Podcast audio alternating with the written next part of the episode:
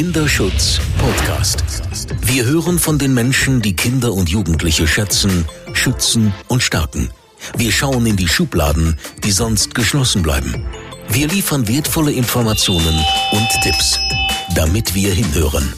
Der Kinderschutz Podcast. Ich grüße alle Hörerinnen und Hörer des Kinderschutz Podcasts zu einer neuen Folge, die heute ganz analog in Karlsruhe gedreht, geschnitten, eingesprochen wird. Und ähm, ich skizziere mal ganz kurz den Raum, in dem ich mich mit diesen zwei wundervollen Menschen hier befinde.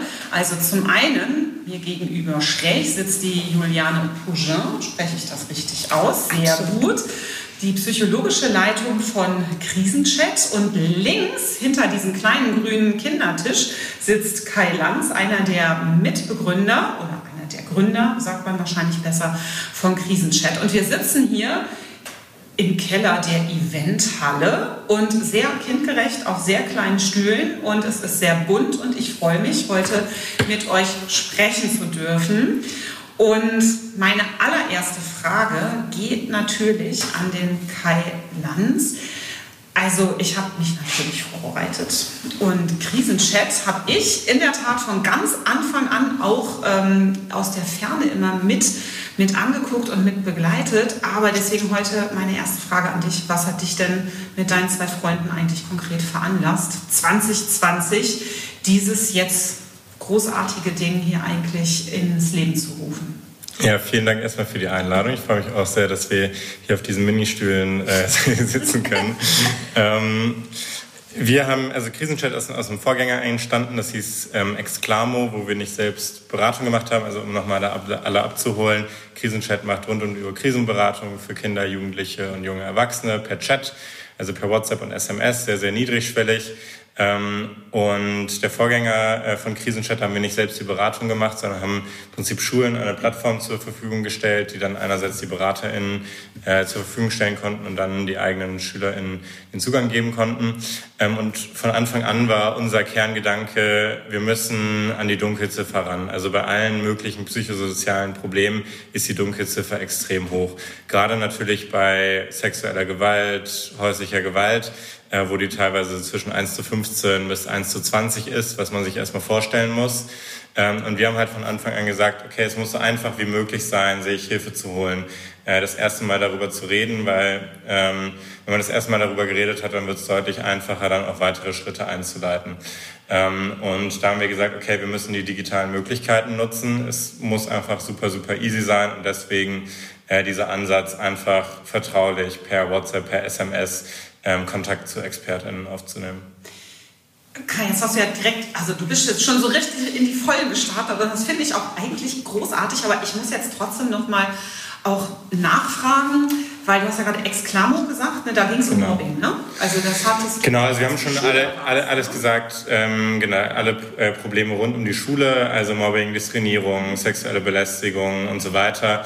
Äh, auch natürlich mit dem Hintergrund meiner eigenen Schullaufbahn. Ich war im Canisius-Kolleg in Berlin in der Schule, bin im Jahr, nachdem die ganzen äh, oder der Skandal, Gewaltskandal äh, dort aufgekommen ist, ähm, auf die Schule gekommen, was ja auch ein super, super gutes Beispiel dafür ist, wie groß die Hemmschwelle ist, sich Hilfe zu holen und wie groß auch die Dunkelziffer.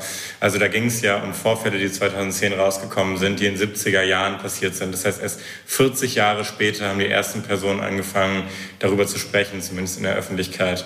Ähm, und in diesem Umfeld ist das dann eben auch entstanden. Mhm. Und der konkrete Anlass dann, also ich sage mal von Exklamo zum Krisenchat, war Corona oder was hat dich und deine zwei Freunde dazu bewogen, das dann ins Leben zu rufen?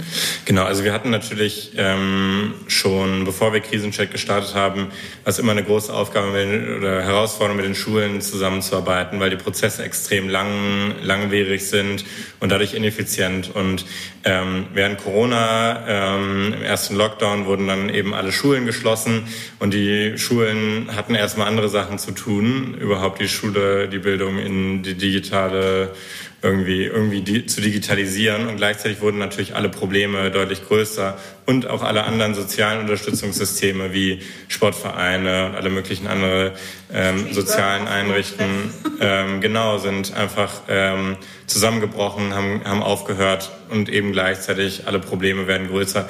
Gerade eben auch äh, das Thema häusliche Gewalt, wo wir eben auch die ersten Berichte gehört haben aus Wuhan, wo es schon einen Lockdown gab, äh, wo die Zahlen sich verdreifacht haben und aber auch aus Frankreich, wo der Lockdown ja früher eingesetzt hat als in Deutschland.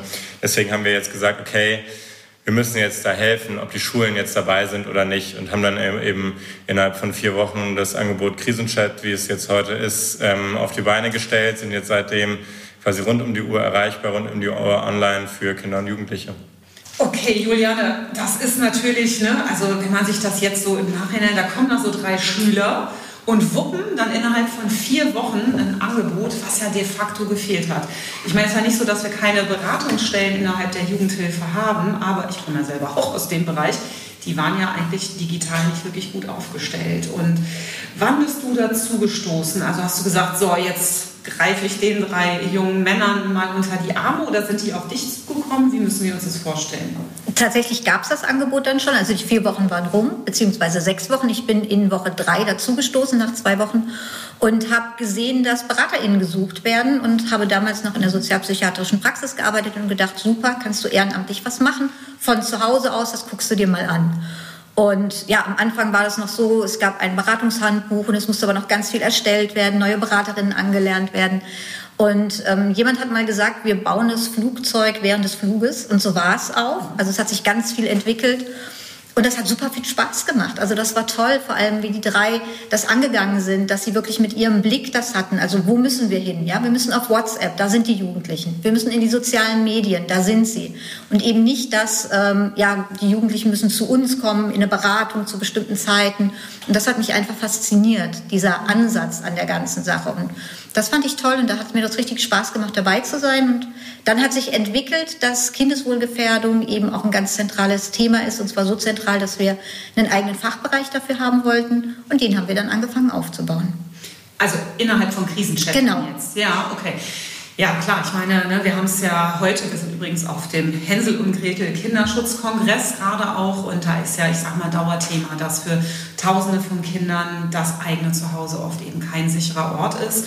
Und dann hatten wir natürlich diese völlig kuriose Situation im Lockdown, ich sag mal Eldorado für sämtliche Täter und Täterinnen, ne? also ne, Kinder, die eben auch gar nicht mehr sich Außenhilfe holen konnten. Und dann frage ich mich natürlich, also habt ihr dann direkt, also jetzt an dich nochmal Kai, ähm, überlegt, wir können das ja gar nicht selber machen, weil wir sind jetzt keine Psychologen, studierten Sozialarbeitenden oder was auch immer, Polizisten. Und habt ihr das dann ausgeschrieben oder wie, wie, wie müssen wir uns das vorstellen? Also das Flugzeug beim Flug zu bauen? Genau, also als wir gesagt haben, wir machen selbst die Beratung, war uns von Anfang an klar, wir wollen das mit einer einfach hohen Qualität ähm, anbieten. Das heißt, es ist keine Peer-to-Peer-Beratung, es ist keine irgendwie so Seelsorge, wo quasi Laien, die vielleicht ein bisschen ausgebildet werden, zuhören, sondern dass wir wirklich Fachkräfte haben wollen, die ähm, äh, die dort die Kinder und Jugendlichen in diesen Krisen unterstützen, äh, weil die Themen äh, eben durch dieses niedrigschwellige Medium auch sehr hart sind. Also wir haben sehr viel Suizidalität zum Beispiel, ist mit unser größtes Thema mit ungefähr 20 Prozent der Chats. Ähm, genau, und haben gesagt, okay, die Qualität muss stimmen. Also wir waren tatsächlich sogar nach zwei Wochen schon bereit, äh, irgendwie so zu launchen, haben dann aber gesagt, okay, wir müssen noch mal einen Schritt zurückgehen äh, und ein paar Sachen müssen einfach stehen. Also ein paar Sachen werden während des Fliegens gebaut und ein paar Sachen aber und das ist eben die Qualität, die muss einfach stehen von Anfang an. Und haben halt eben äh, über alle möglichen Wege, Facebook-Gruppen und ähm, Newsletter und um, äh, äh, oder Umschreiben von Ausbildungsinstituten äh, Fachkräfte angeworben, erstmal eben für ein Ehrenamt ähm, und haben aber gesagt, okay, äh, diese Rolle der, ähm, äh, der psychologischen Leitung ist eine Rolle, die bei uns fehlt, äh, die als erstes besetzt werden muss. Das war vorher auch alles ehrenamtlich organisiert, dass wir dann quasi ein paar Leute rausgesucht haben, äh, die sehr erfahren und so weiter waren, äh, die zum Beispiel die Beratungshandbücher und so weiter äh, geschrieben haben. Ähm, und haben dann gesagt, okay, wir müssen eine Kompetenzhierarchie im Prinzip aufbauen, auch unter den BeraterInnen. Also es gibt die BeraterInnen, die... Das ist ein sehr, sehr schönes Wort. Kompetenzhierarchie, okay. Genau, also es gibt die einen, die in der Beratung sind, aber dann gibt es noch mal ein Layer darüber, ähm, quasi das psychologische Leitungsteam, äh, die die BeraterInnen anlernen, die die Ausbildung machen, Trainings ähm, und so weiter und haben gesagt, okay, das ist natürlich eine der Schlüsselrollen, äh, wo dann eben, ähm, die wir dann einen Monat nach Launch, glaube ich, besetzt haben, ähm, mit äh, anfangs äh, Natascha und Melanie. Äh, Melanie haben wir dann später äh, noch deutlich weiter mit ins Boot geholt, auch als Gesellschafterin und die macht jetzt seit März mit mir zusammen die Geschäftsführung. Ähm, und daraus hat sich dann aber auch äh, natürlich nach dieser ersten irgendwie so Kernrolle ähm, hat sich da ein tolles Team äh, aufgebaut, äh, mit eben zum Beispiel äh, in sehr tragender Rolle Juliane, ähm, die äh, einfach ja, äh, ohne dass ich jetzt äh, mir ein Urteil darüber erlauben darf, glaube ich, wie fachlich äh, gut sie sind, auf jeden Fall ein tolles Team sind. Mhm. Okay, Juliane, also ich stelle mir das jetzt immer noch weiter vor. Also ich war von Anfang an immer völlig überzeugt äh, von eurer Idee, eben weil ihr gesagt habt, das machen jetzt nicht irgendwelche Ehrenamtler, ne, die gerade Langeweile haben, aber überhaupt gar keine fundierte Fachausbildung haben. Ne? Weil da kriege ich persönlich ne, immer Bauchschmerzen, ne, wenn ich denke, es werden viel zu viele Menschen, ne, die es gut meinen, aber die wirklich oft auch nichts Gutes bewirken ne? oder oft auch selber mit Dingen konfrontiert werden, die ihnen auch selber nicht gut tun. Ne? Wo ich manchmal denke, das Ehrenamt äh, in allen Ehren, aber es gibt Bereiche für mich, äh, ne, wie zum Beispiel Telefonseelsorge oder Trauercafés, wo ich mir denke, hier brauchen wir Fachleute ne? und keine engagierten, wohlmeinenden Menschen, ne, die man aber dann eben auch oft alleine lässt. Also wie habt ihr das hingekriegt? Ähm, also war die Nachfrage so groß, haben einfach ganz viele gesagt aus der Fachwelt, äh, wir unterstützen diese großartige Idee oder wie seid ihr, wie viele habt ihr denn gerade, die euch unterstützen? Äh, zu Zahlen, ähm, wir haben eine sehr gemixte BeraterInnen-Community, ähm, äh, die sich einerseits ähm, äh, zusammensetzt aus sehr vielen Ehrenamtlichen, das sind so etwas unter 300 Aktive. Ähm, dann äh, haben wir Praktikantinnen im Master Psychologie, äh, die auch einen äh, signifikanten Teil der Beratungsleistung durch ähm, genau ausmachen, ähm, die auch nochmal gezielter und nochmal ausführlicher geschult werden. Und ähm, dann ähm, haben wir jetzt gerade auch die ersten bezahlten BeraterInnen, äh, die ähm, viel noch weitere Aufgaben machen und nicht nur die Beratung äh, quasi, sondern viele Tätigkeiten um die Beratung herum. Weil äh, man kann sich das nicht so vorstellen wie äh, wenn man sich das jetzt mal lokal vorstellen würde, okay, da gibt es ein Zimmer und da sind irgendwie Beraterinnen und äh, hilfesuchende Person und die können dann ähm, und die sprechen dann miteinander und in einer Stunde ist es vorbei, ähm, sondern gerade bei so schwierigen Situationen und Notsituationen ist es so, dass immer auch andere Personen darum herum da sind, die auch um Unterstützung gebeten werden kann. Am Anfang sehr viel in Peer-to-Peer-Austausch, dass die BeraterInnen sich gegenseitig helfen konnten und jetzt haben wir aber auch schon einige bezahlte Kräfte, äh, die eben dann die ehrenamtlichen BeraterInnen auch ähm, genau rund um die Beratung unterstützen. Genau. Wow. Also und, und, Flugzeug. ein Flugzeug, genau. Und unsere Spezialteams, also wir sind drei Personen, die die psychologische Leitung haben. Und da sind eben auch inhaltliche Schwerpunkte. Das heißt, es gibt einmal den Schwerpunkt Suizidalität, dann eben allgemein die Weiterbildung, die wir haben für die anderen Themen und eben Kindeswohlgefährdung und sexualisierte Gewalt. Das ist aufgeteilt, dass wir wirklich Fachleute mhm. haben und wir weisen uns auch dadurch aus, dass wir tatsächlich jetzt schon zwei Insofas, also insoweit erfahrene Fachkräfte an Bord haben und werden ab Oktober zwei weitere haben, weil uns das einfach wichtig ist, dass wir das auch immer im Team betrachten können, um eben diese Qualität auch halten zu können. Mhm. Und da sind wir einfach auf einem sehr guten Weg. Ja. Jetzt auch nochmal für unsere äh, Zuhörenden. Also ich bastle jetzt einfach mal ein Fallbeispiel mhm. und dann frage ich dich, ne, was passiert denn dann? Ne? Wie genau. geht es dann weiter? Ne? Um vielleicht auch nochmal aufzuzeigen, weil uns hören ja auch viele Fachkräfte zu, was denn auch wirklich dann der Unterschied ist zwischen, ich sag mal, bekannter analoger Beratung und dann hochprofessioneller Online-Beratung.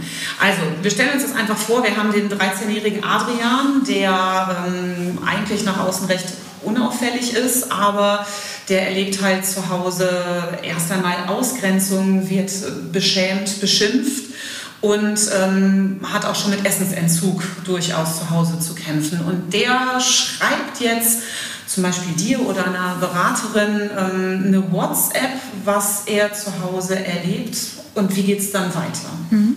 Also meistens ist es so, dass sich Adrian erstmal bei uns melden würde und würde leider Gottes nicht gleich erzählen, was ihm passiert. Das Erlebnis, was wir haben, ist, dass erst sehr vorsichtig in das Gespräch gegangen wird, manchmal auch leichte Probleme als erstes dargestellt werden, um zu schauen, wie reagiert ihr.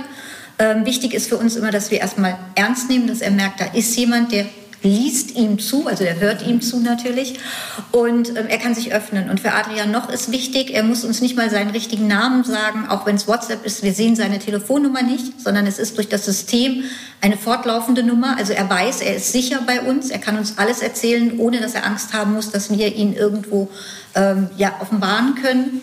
Und dann kommt es oft nach ein, zwei Gesprächen dazu, dass die junge Person, in dem Fall Adrian, uns tatsächlich schildert, was passiert. Und das kann sehr oft auch zwischen den Zeilen sein, gerade wenn du von Essensentzug sprichst. Ähm, unsere Beraterinnen sind darauf geschult, auf solche Sachen zu reagieren wie, ähm, ich darf nicht in die Küche. Ja, das sind oft solche Sachen, wo man denkt, naja gut, vielleicht wird da gerade geputzt. Ja, nee, eben nicht. Dann muss genauer nachgefragt werden, gibt es dafür einen bestimmten Grund ja, ich darf nicht an den Kühlschrank, ich darf mir nicht Essen nehmen, wann ich möchte und solche Sachen. Also, dass wir da auch gezielt fragen können. Ja, und zwar so, dass die Person sich tatsächlich dann auch erklären kann. Und wenn Adrian dann an dem Punkt ist, dass er uns das erzählen möchte, was bei ihm zu Hause ist, bekommt er erstmal gesagt, dass es ganz, ganz wichtig ist, dass er weiß, dass er nicht daran schuld ist, er ist nicht verantwortlich und dass das, was da geschieht, großes Unrecht ist. Dass ihm das auch nicht geschehen darf. Und dann schauen wir mit ihm zusammen, welche erwachsenen Personen gibt es in seinem Umfeld, denen er vertrauen könnte. Denn oftmals melden sich die Kinder und Jugendlichen bei uns, obwohl sie jemanden im Umfeld haben, aber der fällt ihnen gerade nicht ein oder ganz oft, den will ich nicht belasten. Und dann schauen wir genau, wer könnte das sein. Und im Zweifelsfall sind für uns immer ganz tolle Ansprechpartner, Schulsozialarbeiter, Schulpsychologen, ähm, ja, wo wir die Kinder hinschicken können. Und dort eben dann mit den Kindern erstmal besprechen, was möchtest du denn sagen? Und oftmals kommt dann, hm, aber ich weiß nicht, ob ich das sagen kann, euch schreiben ist okay. Und selbst dann gehen wir so weit und sagen, okay, nimm das Handy mit, zeig es, ja, sag bitte lesen Sie es, wenn dir die Worte fehlen. Und dann ist oftmals schon der Schritt getan, dass die Person an der anderen Seite weiß, okay, das muss ich jetzt machen. Mhm.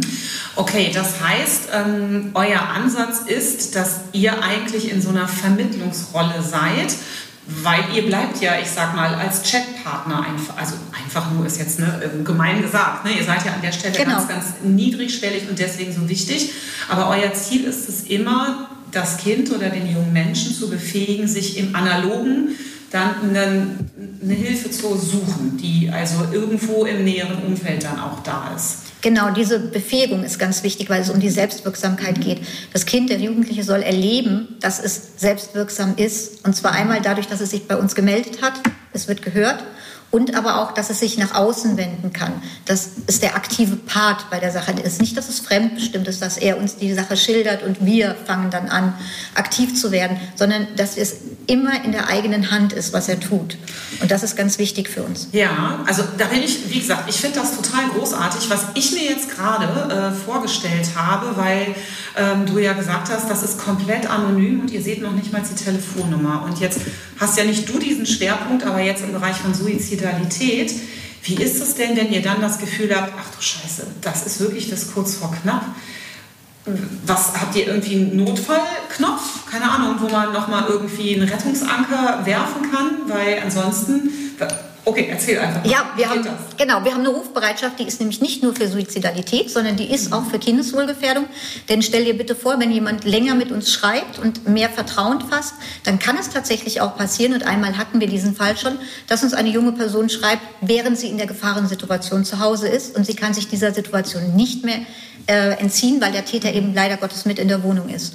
Und dann kann die Beraterin sich an die Rufbereitschaft bei uns wenden die schaut mit ihr auch tatsächlich nochmal über den Fall drüber. Und wenn dann die Situation nicht anders ähm, bereinigt werden kann, beruhigt werden kann, deeskaliert werden kann, dann hat diese Rufbereitschaft und nur diese die Möglichkeit, die Telefonnummer aufzudecken. Und wir haben ein konstantes, sehr gutes Verhältnis zur Berliner Polizei. Die wird dann angerufen, der Fall wird gemeldet und von da aus wird er eben entsprechend weitergemeldet. Das heißt, mit einer aufgedeckten Telefonnummer kann auch Zugang zu der Person gefunden werden. Wie gesagt, deutschlandweit. Deutschlandweit. Wir hatten das einmal bisher bei einer Kindeswohlgefährdung gehabt und das ist tatsächlich, wir bekommen von der Polizei oft Rückmeldung, gerade auch im suizidalen Bereich, ein Fall gewesen, wo das Kind dann in, auch in, eine, in eine Inobhutnahme gekommen ist. Ja. Ja, das klingt alles, also äh, für mich klingt das so, als hättet ihr das Flugzeug ziemlich gut und sehr professionell wirklich zum Fliegen gebracht. Wenn, ähm, also jetzt nochmal, euch gibt es jetzt erst seit zwei Jahren, Wahnsinn, ne? So, und wie viele Fälle, also Fälle ist ganz blöd ausgedrückt, sorry, liebe Zuhörenden, also wie viele Kinder und Jugendliche haben sich an euch gewandt in dieser Zeit? Ich habe die Einzelzahl gerade nicht im Kopf, wie viele verschiedene Personen es sind. Wir haben ungefähr 80.000 Beratungen inzwischen gemacht, ähm, davon etwas mehr als 30.000 bisher in diesem Jahr. Ähm, Genau, und der, der, die Nachfrage steigt ähm, stetig, also das ist unglaublich. Und auch jetzt müssen wir leider äh, schon äh, teilweise Kinder und Jugendliche abweisen, beziehungsweise sie vertrösten und ihnen sagen, okay, ähm, kannst, dich, kannst du dich in ein paar Tagen nochmal melden, weil zu viel los ist. Das heißt, das ist eigentlich unsere Hauptaufgabe und wird auch unsere Hauptaufgabe sein, für die nächsten mindestens zwei Jahre wirklich einfach weiter Kapazitäten aufzubauen. Ähm, wir fahren, machen fast keine Kommunikation nach außen, fahren damit ge gezogene Handbremse. Ähm, aber ähm, die Empfehlungen oder Weiterempfehlungen zwischen den Kindern und Jugendlichen ist einfach extrem hoch. Ähm, und deswegen ist der, der Bedarf, der bei uns reinkommt, auch einfach entsprechend hoch. Ähm, genau. Also ihr habt eine Riesenreichweite, weil die Kinder untereinander euch dann weiterempfehlen. Ne? Genau, also sowohl Mund zu Mund als auch über Social Media, wo es dann Videos gibt äh, von, keine Ahnung, äh, zum Beispiel mehrmals 16-jährigen Mädchen oder sowas, die äh, bei uns eine Beratung gemacht hat, der das extrem weitergeholfen hat und die äh, das dann natürlich, äh, oder natürlich, aber äh, tollerweise teilen möchte und anderen Leuten halt eben auch den Tipp geben möchte, okay, hier könnt, könnt ihr euch Hilfe Okay, also können wir diesen Podcast auch dazu benutzen, nochmal weitere Fachkräfte aufzufordern, sich bei euch einfach mal zu melden und zu sagen, übrigens, ich bin Psychologin oder Sozialarbeitende und würde gerne mitmachen? Auf jeden Fall. Also außer Psychologinnen haben wir jetzt auch Sozialarbeiterinnen bei uns und das ist ganz toll. Wir legen da Wert drauf und wir haben auch Kai hat es schon erwähnt, ähm, Praktikantinnen aus dem psychologischen Bereich bisher und wir haben jetzt ein Pilotprojekt mit der Uni Frankfurt. Wir starten jetzt mit Praktikantinnen aus dem sozialen Bereich. Wir freuen uns ganz extrem über Unterstützung und Bewerbung. Sehr gerne meldet euch.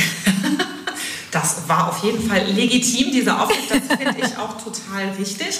Und ich habe mich jetzt natürlich gefragt, Kai, du bist ja noch so extrem jung. Die sehen ja jetzt gar nicht, wie jung du bist. Ne? Aber hast du denn selber jetzt noch nie Bock gehabt, auch irgendwie in so eine Richtung zu gehen? Ich meine, studierst du jetzt BWL oder was machst du eigentlich? Äh, ich arbeite bei Krisenchat. Viel mehr Zeit ist nicht. äh, genau. Äh, nee, also ähm, ich bin bei Krisenchat äh, und arbeite daran, dass wir eben diese Kapazitäten auch mit aufbauen können und äh, weiter mehr oder hoffentlich auch ähm, abgesehen von den Beratungen zu gesellschaftlichen Impact haben, äh, Umdenken in der, es zu Umdenken in der Gesellschaft kommt, Stigmatisierung von äh, psychischen Erkrankungen und so weiter. Also ich glaube, da gibt es ganz äh, dicke Bretter, die gebohrt werden müssen. Äh, und es gibt tolle Menschen, glaube ich, äh, die bereit sind, das zu tun und daran arbeiten. Und äh, wir möchten Teil davon sein. Und ich darf ergänzen, er sagt das immer nicht, weil er ähm, ja, da so ein bisschen sein Licht unter den Scheffel stützt. Ohne ihn würden wir das gar nicht schaffen, weil er unwahrscheinlich viel Geld auch einfach reinholt. Also wir brauchen Gelder, damit das läuft, auch wenn wir Ehrenamtliche haben. Und wir bekommen auch Förderungen von Stiftungen, Krankenkassen etc. Aber gerade da ist Kai auch extrem eine Hilfe und aktiv, damit das überhaupt passieren kann. In der Tat hattest du jetzt meine Frage schon vorweggenommen, weil ich mich natürlich gefragt habe, ne, wie der Tanker eigentlich fahren kann, ne? weil jedes Flugzeug, jeder Tanker braucht Sprit ne? und auch die beste Idee braucht ja, ich sag mal, ein Budget, womit man dann zum Beispiel eine Leitung oder auch eine Fachkräfte schulen kann, weil ne, bei allem Engagement, ne, also irgendwie muss man ja auch seine eigene Miete zahlen. Also wer unterstützt euch und brauchen wir da vielleicht auch noch ein paar, die auch noch weiter unterstützen? Ja, also tatsächlich ist es eine große Herausforderung für, äh, für uns, weil unsere Beratung ist kostenlos, können alle Kinder und Jugendlichen einfach so in in Anspruch nehmen. Das heißt, die Gelder müssen immer, um das Team eben zu finanzieren, äh, müssen immer von der dritten, vom dritten Player kommen. Ähm, und da sind wir vor der großen Herausforderung, vor der systemischen Herausforderung auch, dass wir ein bisschen zwischen den äh, Systemen springen, weil die Kinder- und Jugendhilfe traditionell halt sehr lokal, kommunal gedacht wird, auch gerade in den Finanzierungen, die dann immer über die Kommunen oder teilweise in glücklichen Fällen die Länder läuft. Ähm, äh, wo wir eben nicht reinpassen, weil wir natürlich digital sind. Das kennt keine Grenzen, Stadtgrenzen oder ähnliches.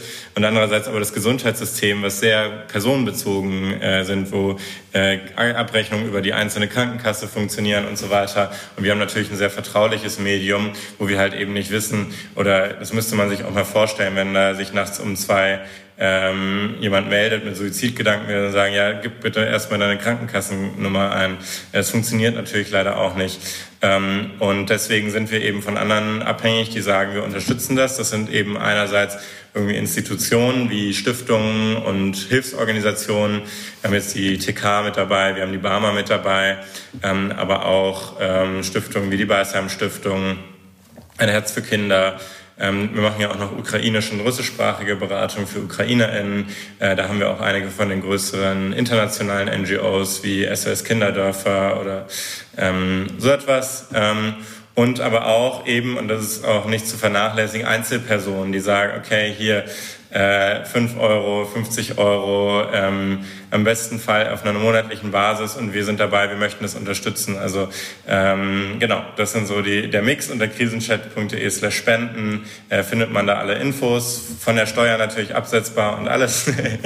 ähm, genau, und so, so stehen wir gerade. Mhm. Habt ihr denn wenigstens ein eigenes Büro? Also ich stelle mir das jetzt gerade vor, also ihr habt ganz viele, also hunderte von Ehrenamtlern, die sitzen irgendwo in ganz Deutschland und sind sogar nachts erreichbar. Wie stellt ihr das denn sicher, dass wirklich immer jemand irgendwo erreichbar ist? Also grundsätzlich ist es so, die sind überall auf der Welt verteilt im besten Fall, damit sie nicht die Nacht machen müssen. Leider klappt es nicht, äh, nicht so viel. Ähm, wir, äh, wir haben ein Büro oder Aktuell nicht, aber bald wieder für unser Kernteam. Aber die Beratung, die findet wirklich zu 100 Prozent remote statt. Das heißt, die sind überall an ihren eigenen Laptops. Äh, also das kann man aus Panama und aus Wiesbaden machen. Ähm, wir haben jetzt dieses Jahr einmal ein Meetup gemacht, wo wir gesagt haben, wir, holen jetzt mal alle zusammen nach Berlin, feiern uns gegenseitig mal, tauschen uns aus, erleben uns mal in Person, äh, sehen uns. ähm, genau, und ansonsten haben wir quasi einen Schichtplan, so kann man sich das vorstellen.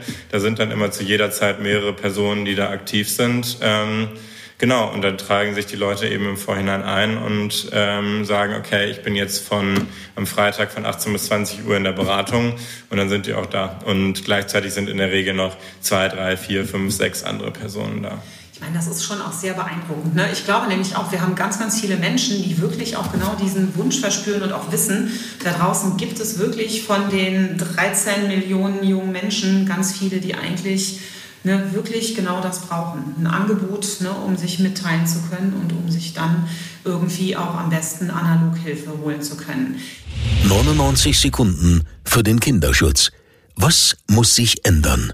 Oh, wenn ich anfangen darf, dann geht es mir immer ums Grundgesetz. Ich will endlich Kinderrechte im Grundgesetz haben. Wir haben immer eine Schulung bei uns für alle BeraterInnen und Praktikantinnen und das ist immer ein Kern Punkt, wo ich auch immer auf die Petition hinweise, die es da gibt, weil ich es so wichtig finde, dass wir endlich ein Recht haben für die Kinder, das im Gewicht zu dem der Eltern steht, was ja schon bei uns verankert ist, weil ich glaube, daraus können wir ganz viel ableiten, nämlich auch tatsächlich einen Anspruch von Kindern auf ein bestimmtes Mindestmaß, was sie einfach brauchen, um angemessen leben zu können. Und ja, das muss dann notfalls der Gesetzgeber bezahlen, das wird so sein. Aber ich denke, über kurz oder lang werden wir auch nicht darum kommen. Und es gibt ja auch einen Konsens über die Parteien hinweg, dass das dann auch endlich mal der Fall sein wird. Ich hoffe, dass es möglichst bald ist. Ich habe es mir eigentlich schon ja, vor der letzten Legislaturperiode gewünscht. Ich hoffe, dass die jetzige Regierung bei allem, was sie zu tun hat, da auch noch mal einen Blick drauf wird werfen, aber wir warten es ab. Hm. Immerhin steht es im Koalitionsvertrag. Genau, drin. ich weiß. Ich bin auch optimistisch, dass Sie auf jeden Fall nochmal einen äh, Entwurf vorlegen werden. Ich würde gerne deinen Wunsch, wenn ich darf, total frech noch ergänzen, weil ich war ehrlicherweise ganz froh, dass der letzte Referentenentwurf nicht geklappt hat. Weil, ne, ich sag mal, dieser Entwurf ging ja hinter den Wortlaut der UN-Kinderrechtskonvention genau. zurück. Ne? Also eigentlich, da stand nicht vorrangig, es war nicht. Ne, sollte das Kindeswohl beachtet werden, sondern nur angemessen. Da bin ich ja schon ja fast aus der Hose gehüpft. Und ich würde mir wirklich wünschen, ähm, dass man dann auch wirklich mal Kinder so ernst nimmt, so wie ihr das bei Krisenchat tut, und sie mit beteiligt am Entwurf. Ich würde mir wirklich wünschen, dass die Referenten, äh, also ne, aus der Abgeordnetenschaft auf die Idee kommen, einfach mal Kinder und Jugendliche einzuladen, zum Beispiel aus bestehenden Jugendparlamenten und sagt, schreibt doch einfach selber mal einen Entwurf und den bringen wir dann auch mit ein. Ne? Vielen Dank dafür. Kai, deine 99 Sekunden. Ja, äh, sehr gute Frage. Ich glaube, ähm, dass wenn, dass wir wirklich die digitalen Möglichkeiten der Kinder- und Jugendhilfe und im Kindesschutz nutzen sollten. Also Krisenchat ist jetzt ein Angebot, das ist toll. Der Bedarf ist aber mindestens zehn, wenn nicht eher hundertmal so hoch wie das, was wir bisher abdecken können. Ähm, und dafür gibt es bisher noch keine Strukturen, es gibt noch keine Finanzierung richtig davon. Und ich glaube, gerade um diese Dunkelziffer zu senken, was für uns extrem, was uns extrem wichtig ist, weil das genau die Kinder und Jugendlichen sind, die bisher noch gar keine Hilfe bekommen, die bisher noch nirgendwo angeboten sind, da, angebunden sind. Dafür ist eben die, äh, sind digitale Möglichkeiten toll, weil die Hemmschwelle extrem äh, niedrig ist und das wirklich zu nutzen und da jetzt mal ähm, in den nächsten Jahren deutschlandweit auch Strukturen zu schaffen, die wirklich auch alle Kinder und Jugendlichen erreichen und gerade auch die, die aus allen Rastern fallen und so weiter. Ähm, die man in der digitalen Welt dann wiederum auch über Social Media erreichen kann. Äh, ich glaube, das ist extrem wichtig ähm, und wir arbeiten daran, unseren Teil daran zu machen. Aber es ist natürlich auch ein Auftrag an andere äh, Strukturen, äh, da voranzukommen. Also letztendlich, ne, ich übersetze das mal in der sozialen Arbeit, ne, herrscht ja der Grundsatz, Adressatinnen da abzuholen, wo sie stehen. Und das ja. sind natürlich auch digitale Lebenswelten, ne, die die Kinder- und Jugendhilfe eigentlich auch endlich in Angriff nehmen müssten, ne, um genau da auch zu helfen. Ihr tut das schon auf hervorragende Art und Weise. Ich fand es total schön heute mit euch hier in diesen kleinen, jetzt tun allerdings auch gerade meine Beine und Füße und alles ein bisschen weh, weil die Stühle sind echt winzig. Vielen Dank, dass ihr euch Zeit genommen habt und an alle Zuhörenden vielen Dank, dass Sie und ihr hingehört habt. Tschüss! Das war der Kinderschutz-Podcast der Deutschen Kinderschutzstiftung Hänsel und Gretel mit Katinka Beckmann. Damit wir alle besser hinhören und mehr verstehen. Wollen Sie mehr hinhören? Dann abonnieren Sie unseren Kinderschutz-Podcast überall da, wo es Podcasts gibt und unter kinderschutz-podcast.de.